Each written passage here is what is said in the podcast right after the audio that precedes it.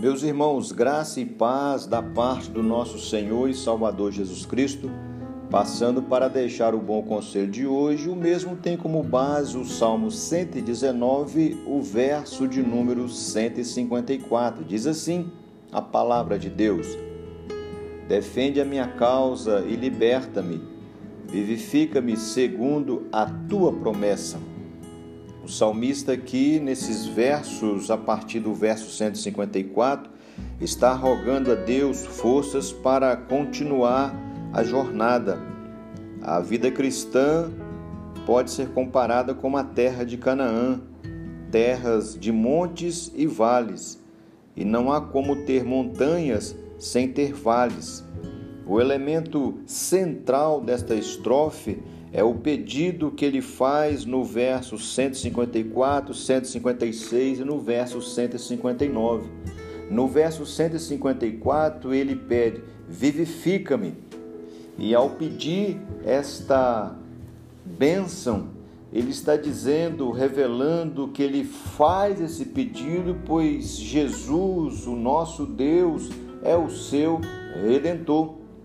Atenta para a minha aflição como diz o verso de número 153.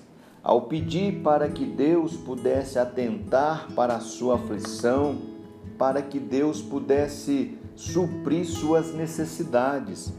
Abraão usa esse termo quando responde à pergunta de seu filho em Gênesis capítulo 22, verso 8: Deus proverá para si. Ou seja, proverá o sacrifício, nosso Senhor maravilhoso não apenas vê nossas necessidades, mas também as supre. Os olhos do Senhor repousam sobre os justos e os seus ouvidos estão abertos ao seu clamor, como registrou o salmista no Salmo 34, no verso 5. O verbo livrar aqui no texto refere-se ao parente resgatador que podia resgatar um membro da família que estivesse passando por necessidades, como Boaz fez com Ruth. Em sua encarnação, Jesus entrou na família humana e se tornou nosso resgatador, e na crucificação pagou o preço para nos resgatar do pecado, da morte e do inferno. A súplica defende a minha causa refere-se a Jesus como nosso parente resgatador e também como nosso fiador, como nosso mediador e como nosso advogado que nos representa diante do trono de Deus.